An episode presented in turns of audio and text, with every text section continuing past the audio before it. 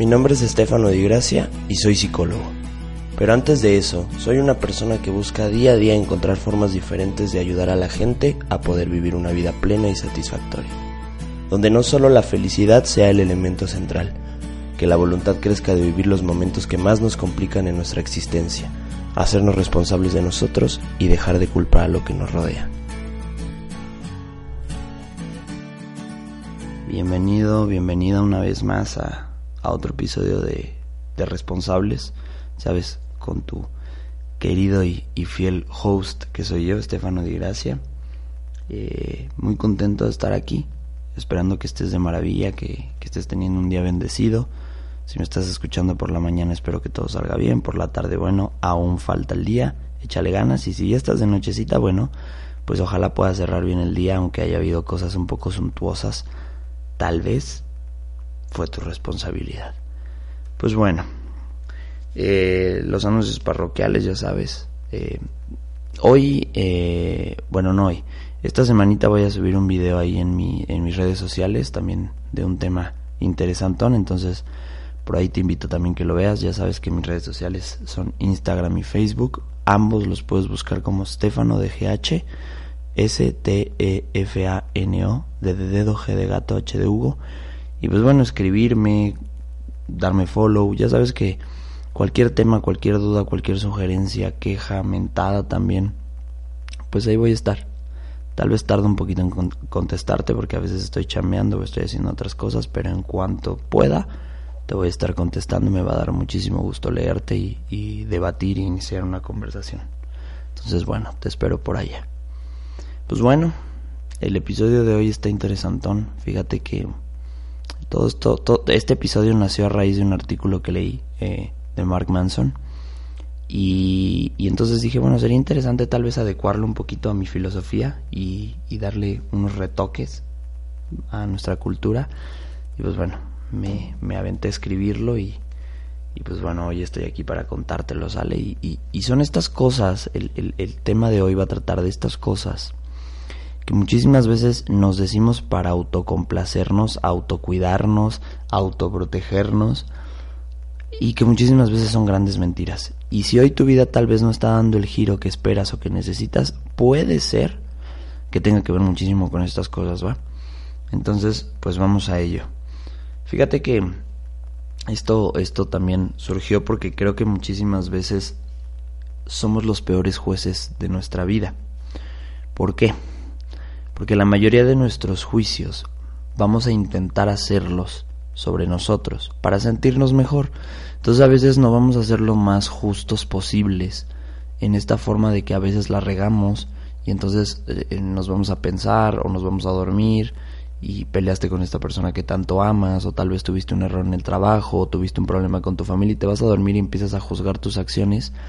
Siempre la mayoría de las veces vas a intentar emitir juicios propios de, propios de ti, mira la, el pleonasmo, propios, para sentirte mejor en ese momento porque evidentemente estás lastimado. Entonces ten cuidado, no digo que esté mal porque a veces llegas a conclusiones interesantonas, pero no lo hagas tan seguido porque finalmente te llevas a decirte ciertas cosas que las que te voy a, contar ahorita.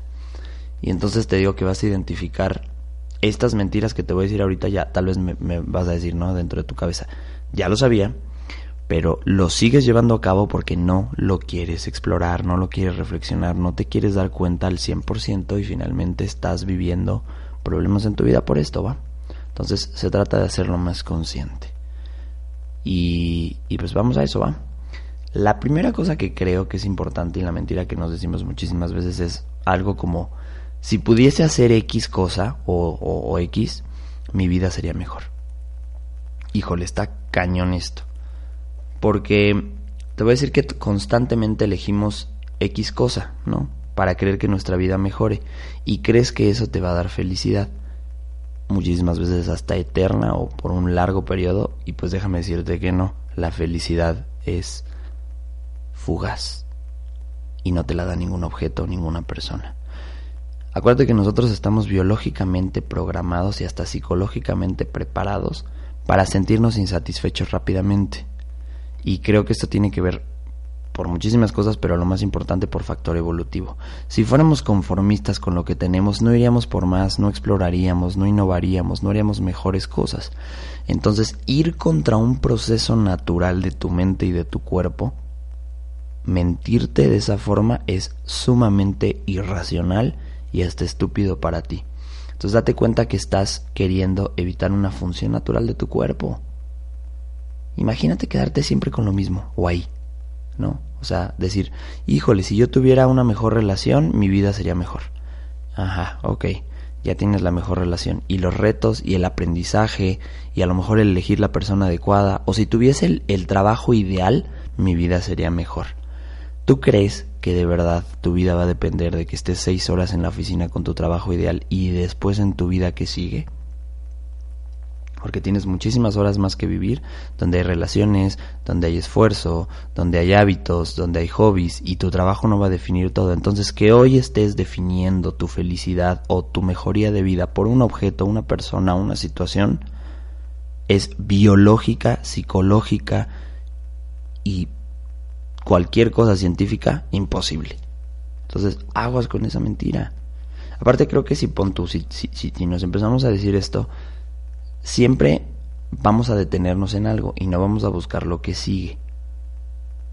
Y entonces no vas a poder disfrutar la idealización, los planes, el hábito, o viceversa, ¿no? Si también estás estancado y estás pensando que si necesitas algo tu vida mejorará, no vas a poder disfrutar el presente. Fíjate aquí la paradoja hasta compleja que hay en esta situación o no disfrutas el presente, que es lo más evidente, o la idealización no la disfrutas porque es totalmente irracional y apegada.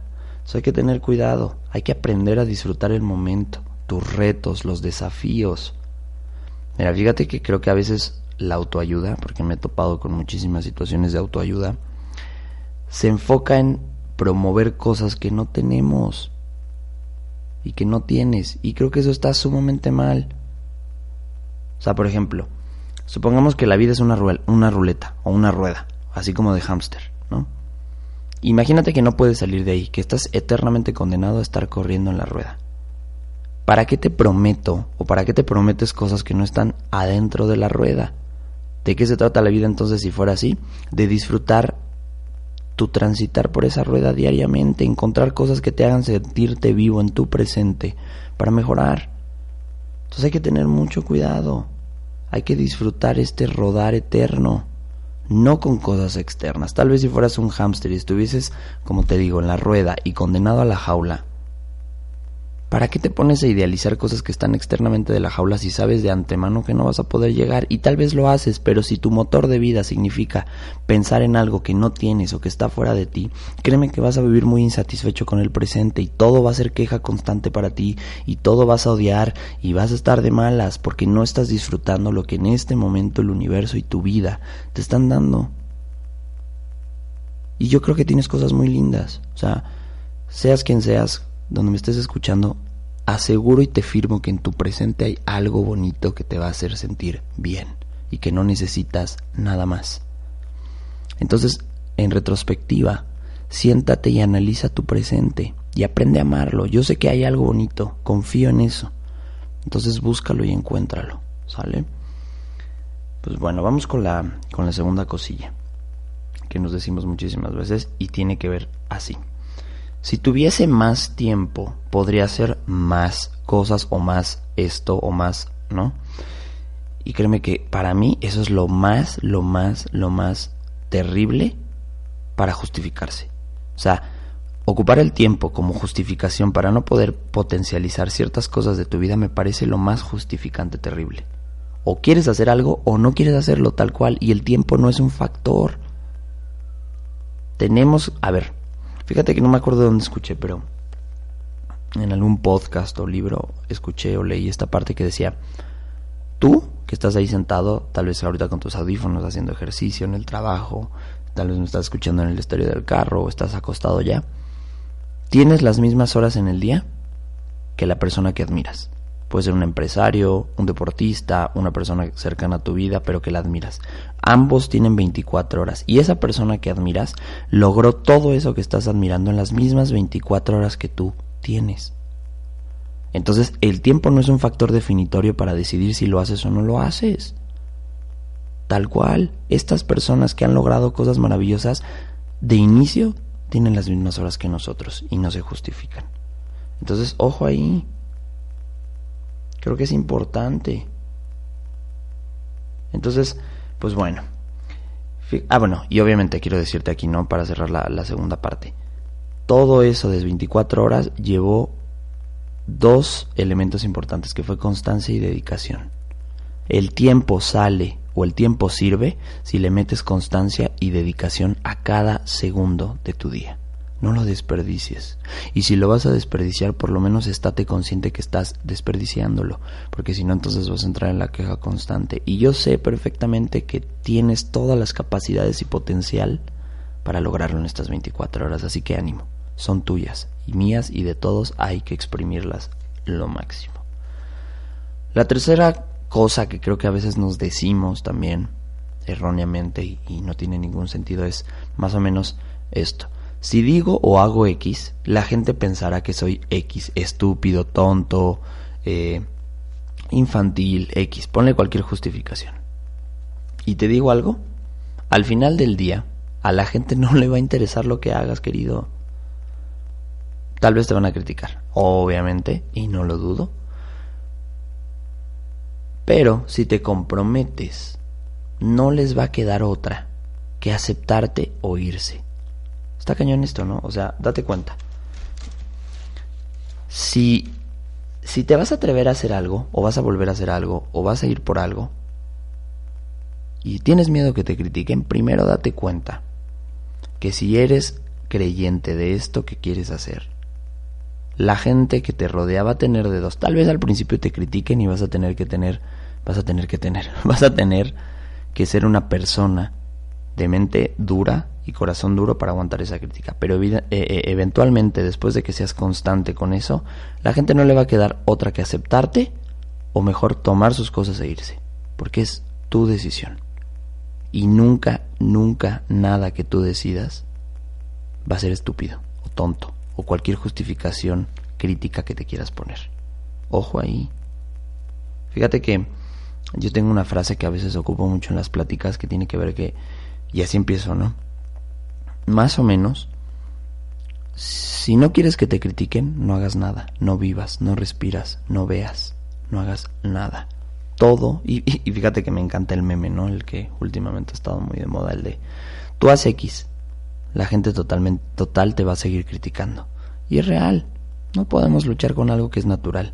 Y fíjate que mm, mm, por ahí tiene misma relación, ¿no? Pero para la gente que ha leído los libros de Yuval Yuval Nora, me parece, los de Homo sapiens y todo esto. En el primer libro hay una parte muy interesante que define la función en, nuestro, en nuestra sociedad y nuestro planeta del chisme y de la crítica. Es como conectamos, así conectamos. Entonces es una parte necesaria de la vida, no podemos ir contra eso. Lo que sí es podemos tener agallas y un estómago más duro, un estómago de hierro para aguantarlo y ser constantes. Y te digo, eventualmente la gente va a aceptarte o se va a ir, tal cual, ¿no? Y otra de las verdades acerca de esto es que yo creo, en el fondo, cuando a veces nos ponemos esta cuestión, es que más o, más allá de que la gente nos critique, nos da miedo sentirnos como esa crítica. O sea, ¿a qué voy? Si tú crees que vas a hacer algo, o vas a recuperar algo, o vas a hacer tal cosa, y vas o tienes miedo que la gente te critique por ser estúpido, por ejemplo, lo que de verdad te da miedo es sentirte estúpido, no que te critiquen. Entonces, eso es un tema de percepción. Si tú te sientes estúpido por hacer algo, tiene que ver por tu percepción acerca del hecho, no por la crítica. Entonces es bien importante que también manejes cómo te percibes haciendo estas cosas que te da miedo por lo que digan o por el que dirán. Y eso, ahí es un problema de dignidad. ¿eh? O sea, es decir, si vas a andar justificando que quieres encontrar un trabajo, que quieres andar con una persona, que quieres dejar a eh, cierta persona o lo que quieras, y te da miedo el que dirán, tiene que ver por tu dignidad propia porque vas a crees que vas a sentirte como esa crítica. Fuertísimo, ¿no? No sé si me medio expliqué, pero básicamente es eso. Eh, más allá de lo que nos diga la gente, nos da miedo sentirnos como nos dice la gente. Así que hay que tener cuidado con eso. Y bueno, creo que al final del día la gente está tan ocupada en sus cosas que créeme que se van a olvidar lo que hiciste. Entonces, ojo con esa mentira. Fíjate que la cuarta es, que tiene mucha relación con la pasada, si digo o hago X, entonces esta persona cambiará. Uf, esa mentira, híjole, me la topo cañón en, en, en consultoría. La gente cree que puede cambiar a los demás y a veces es imposible si esa persona no quiere cambiar. O sea, el cambio, el cambio de alguien está definido por la voluntad propia, no por la voluntad que alguien haya ejercido, que te haya depositado en ti. El verdadero cambio tiene que venir desde adentro. Entonces, vivir con eso, vivir con esa idea en una relación, en una familia, en un trabajo, es condenarte al fracaso. Porque vas a estar definiendo tus acciones, tu energía, tu tiempo, en cambiar algo o alguien que no quiere. Entonces, créeme que así para mí eso sí sería un fracaso. Eh, entonces date cuenta, ¿no? O sea, date cuenta que es importante que, no te condenes. Por favor, no te condenes. Si estás en una relación y crees que haciendo algo esa persona va a dejar de, de, de, de dañarte, de hacer cosas malas, no te metas en ese camino, amigo. Por favor. Y, y mira, fíjate que si quieres aconsejar a alguien, no tengo ningún problema, los consejos son preciosos pero empieza a generar el hábito de aconsejar desinteresadamente y sin expectativas. ¿A qué voy con esto? O sea, si hoy le vas a dar un consejo a una persona que suma, que profundamente amas, no tengas expectativas. Hazlo desinteresadamente y no esperes que esa persona lo lleve a cabo. Simplemente hazlo, regálalo. Como si estuvieses dándole un regalo de cumpleaños a esa persona y no sabes lo que quiere, pero simplemente te nació darle X cosa así ni esperes que se lo ponga, ni esperes que lo usa, ni nada. Solamente dalo. Sí. Así. Y creo que finalmente lo que va a definir que dejes de decirte esta mentira tiene que ver con lo siguiente. Ama a las personas por cómo son ahora, no por cómo te gustaría que fueran. Real. Si estás queriendo amar a cierta o a ciertas personas por lo que tú quieres que sean, eso no es amor. Para mí no. Entonces ama a las personas como son hoy o a la persona que quieres cambiar como es hoy. Y si crees que no lo puedes hacer, mejor retírate, vete. No gastes energía ni hagas que esa persona gaste energía en ti, ¿va? Bueno, ¿cómo vamos, eh? Están interesantonas. Ya agarré vuelo, ya estoy, estoy entradito. La quinta cosa que, que creo que siempre nos decimos y no es cierta es si cambiara X cosa no, perdón, perdón, perdón, yo me confundí, disculpen, es que mis notas están un poquito raras. Sí puedo cambiar, pero no puedo por X. Híjole, también eso lo escucho muchísimo. Al menos que ese X sea no quiero o me hace falta responsabilidad, cualquier otra justificación que te pongas no es válida. No seas irresponsable, no condenes tu vida, no condenes el cambio a una persona o una situación. Eso me parece muy, muy, muy terrible y muy lastimoso. Creo que son excusas todo lo demás. Y hasta cierto punto está bien que las saquemos a veces, pero reconoce que estás excusándote para no hacer un cambio. Y a partir de ahí vas a empezar a encontrar más realidades y menos excusas. ¿No quieres cambiar? Listo, no lo hagas, pero no te excuses. Entonces, Date cuenta que esto es bien, bien, bien importante. ¿Sale? Y la sexta cosa, la última, que también es muy importante y que la escucho muchísimo, sobre todo en gente más joven, más joven que yo, obviamente. No puedo vivir sin X, sin cierta persona, sin cierta cosa, sin cierto trabajo, sin cierta situación, sin cierta familia. Y eso es muy ridículo ya te regresa totalmente a un estado de responsabilidad, casi casi como si fueras un bebé, porque dependes. Entonces, la neta, la neta, creo que nada es indispensable en esta vida. Y si lo crees, es que estás cegado y estás sufriendo. ¿Por qué? Porque fíjate que yo aprendí algo en el budismo. Una de las reglas del budismo es que el apego es sufrir. Es uno de los sufrimientos más claros, lascivos y dolorosos. El apego. Según el budismo. Entonces, Déjame decirte que biológicamente, psicológicamente, cualquier parte científica que tenga que ver con nuestro cuerpo, te está diciendo que tienes todo lo necesario para vivir con las condiciones que tienes ahorita. Entonces, no, por favor, no pares tu vida por no tener algo o alguien. Y si crees que, que de verdad estás en esta situación, ni siquiera es la persona o la situación. Es lo que significa esa persona y esa situación. Y aquí te voy a decir algo que es muy real. Si tal vez, vamos a poner de ejemplo, sales con esta frase que ya está muy choteada, que ya es un cliché. Es que no puedo vivir sin ti. Y tal vez esa persona de verdad se va y tú caes en un estado de depresión y luego vuelves a tener una relación y no cambiaste sustancialmente tus problemas, simplemente vas a andar como chapulín depositando esta necesidad de tener a X persona, en el ejemplo que te pongo, para vivir. El problema está dentro de ti. Así te mudes nueve mil kilómetros lejos de tu casa para creer que vas a cambiar huyendo, el problema está dentro de ti. Y siempre vas a andar apegándote a cosas o situaciones hasta que no entiendas que tú eres el que no se está o, o, o, de alguna manera no te estás haciendo responsable de tu existencia y estás entregando esta responsabilidad a los demás. Entonces, pues bueno, son seis cosillas interesantonas. Espero que, que hayan quedado claras.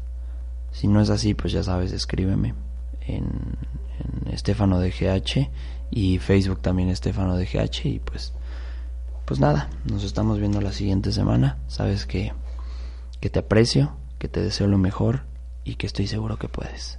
Nos estamos viendo. Bye.